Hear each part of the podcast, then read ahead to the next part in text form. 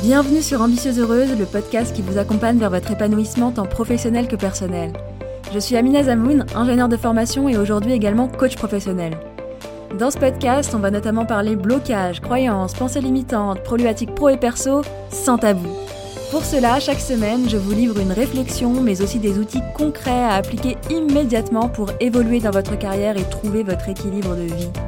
Ça vous dit? Alors c'est parti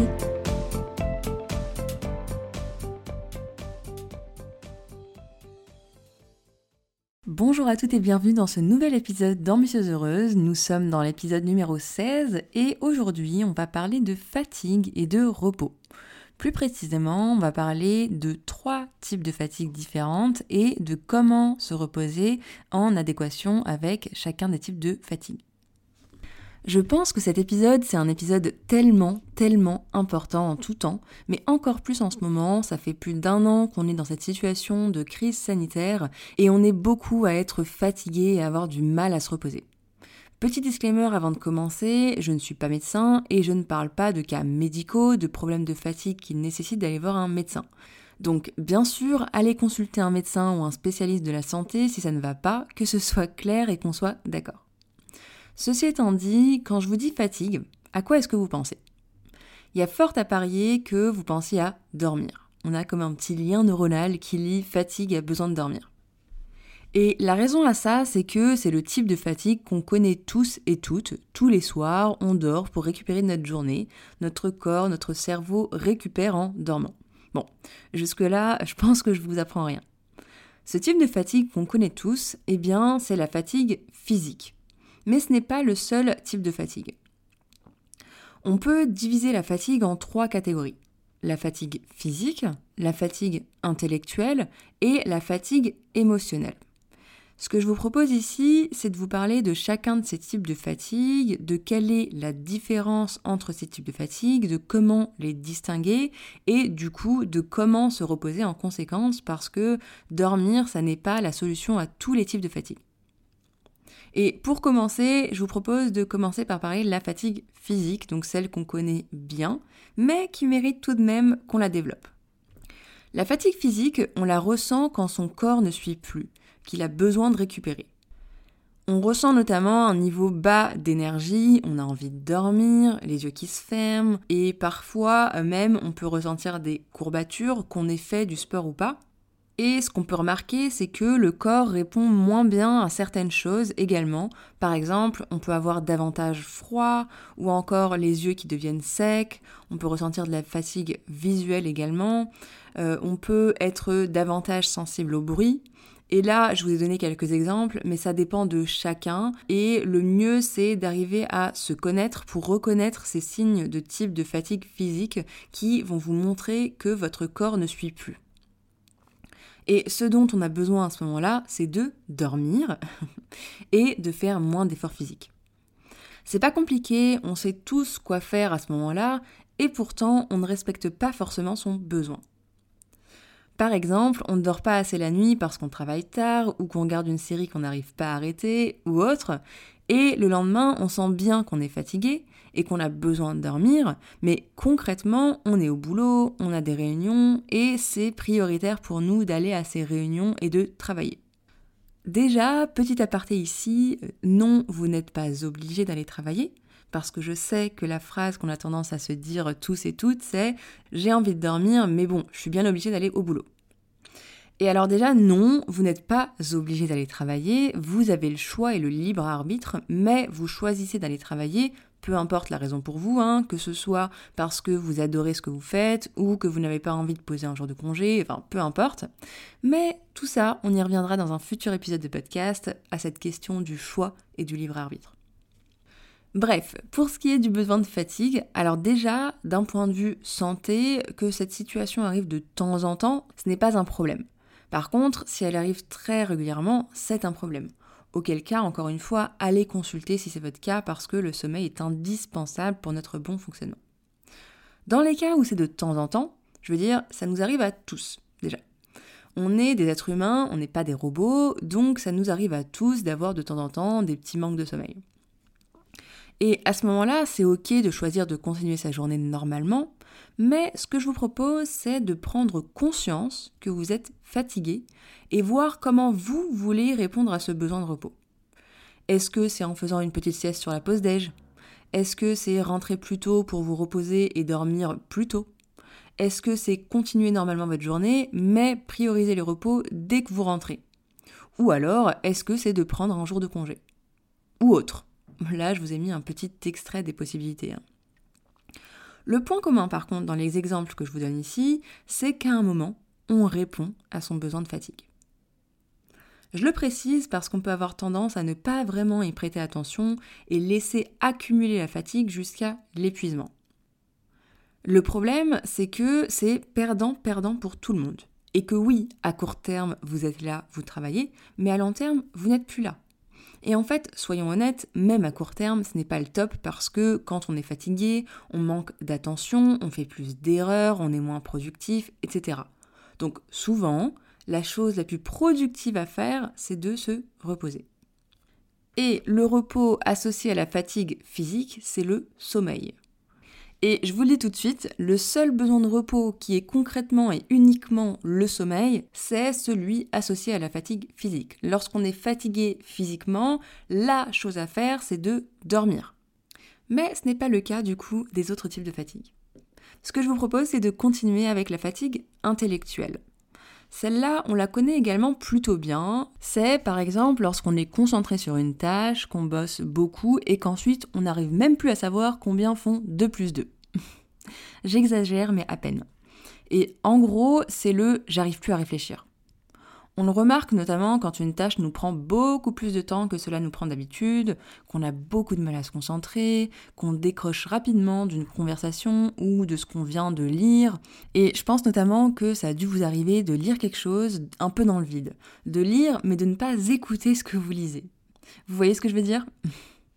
Et ça peut se ressentir également au niveau physique avec par exemple des maux de tête, les yeux qui tirent, etc.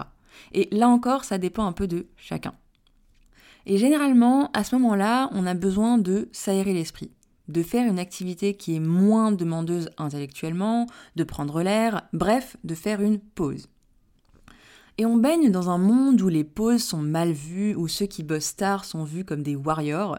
Et personnellement, j'ai bien remarqué que les jours où je ne fais pas de pause, je ne suis pas vraiment une warrior. Hein. Je suis beaucoup moins productive et efficace.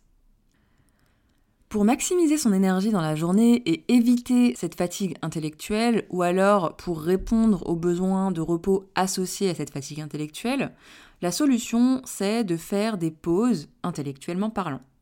Ça peut être par exemple une pause thé ou café, seul ou accompagné, et déjà rien que cette déconnexion du boulot ainsi que la mise en mouvement pour aller se faire son thé ou son café, eh bien ça repose énormément intellectuellement. Cette pause, ça peut également être une activité physique, ça peut être du sport, ça permet encore une fois de déconnecter intellectuellement, de poser un peu son cerveau et ça apporte de l'énergie avec toutes les hormones qu'on a post-sport. Parce qu'il ne faut pas oublier qu'avec nos métiers sédentaires, on bouge très peu et que l'être humain a besoin de bouger. J'aime beaucoup dire, et vous m'avez déjà entendu dire ça dans d'autres épisodes, que l'être humain a besoin de marcher. On est fait pour marcher.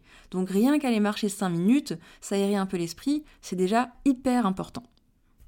Et maintenant, je vous propose de passer au dernier type de fatigue, qui est la fatigue émotionnelle. La fatigue émotionnelle, c'est celle à qui on ne pense jamais. Et la plus difficile à définir et à détecter parce que c'est vraiment celle qui est différente et propre à chacun d'entre nous. Ce que je vous conseillerais de prime abord, c'est d'abord de commencer par éliminer la fatigue physique et la fatigue intellectuelle qui, elles, sont plus faciles à identifier. Et puis, si vous êtes bien reposé physiquement et mentalement, mais que vous êtes encore fatigué, eh bien, vous pouvez commencer à supposer que c'est de la fatigue émotionnelle.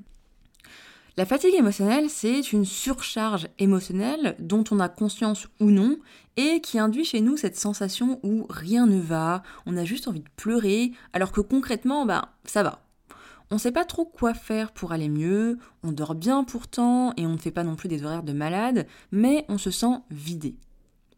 Rien ne nous plaît, rien ne nous donne envie et tout est trop en fait. On a envie de rien et on est même irritable. Et en fait, on n'a plus d'espace mental. Et toutes les choses qui habituellement nous mettent en énergie et en joie, eh bien à ce moment-là, elles ne nous donnent pas envie. La fatigue émotionnelle, elle se distingue également par l'incapacité à prendre des décisions, même sur des choses très très simples qui ne posent pas de problème d'habitude. Et ça peut même être par exemple le fait de ne pas savoir quel vêtement on va porter aujourd'hui ou ce qu'on va manger ce soir. Encore une fois, tout est trop. Ici, le besoin de repos, c'est de faire de l'espace mental, notamment au quotidien. Comme tout est trop, eh bien, diminuez au maximum, d'une part, tout ce qui vous prend de l'espace mental. Et d'autre part, trouvez les activités qui vous reposent émotionnellement, vous. Pour le coup, je le précise vraiment ici parce que c'est très différent pour chacun et chacune d'entre nous. Je vous donne quelques exemples ici, mais encore une fois, ça va dépendre de vous. Donc, ça peut être par exemple la méditation qui permet de se vider l'esprit. Ça peut être le sport ou toute autre activité physique qui permette un peu cette déconnexion euh, mentale et intellectuelle et encore une fois de se vider l'esprit. Le but, c'est un peu de poser ses soucis, hein, les mettre de côté, de faire de l'espace mental et des activités qui ne nous demandent pas d'effort émotionnel. Et pour moi, par exemple, ce qui me repose émotionnellement, c'est des activités physiques plutôt lentes, comme la marche en extérieur, le stretching, par exemple, et également la cuisine. Voilà, moi, ça me repose émotionnellement. Ça peut me demander un peu d'effort intellectuel, de tester par exemple des nouvelles recettes, mais pas émotionnel. Ça me repose beaucoup. À vous de tester des choses qui vous reposent et de faire de l'essai-erreur pour voir ce qui marche pour vous. Pour finir ici, j'ai envie d'insister sur un point. Vous êtes la seule personne à pouvoir savoir de quel type de fatigue il s'agit et comment répondre à votre besoin de fatigue. Et pour ça, la meilleure chose à faire, c'est de tester des choses, de faire de l'essai-erreur pour devenir l'experte de vous-même.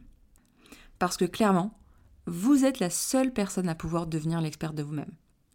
Et pour ça, ce que vous pouvez faire, c'est vous observer, prendre des notes, voir si vous êtes adepte des trackers, et eh bien de vous faire un petit tracker d'énergie avec notamment les trois types de fatigue.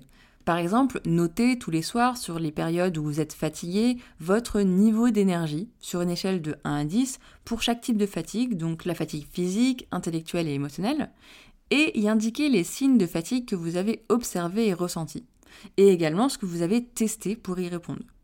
Ça peut être un très bon moyen de comprendre ce qui fonctionne pour vous ou pas.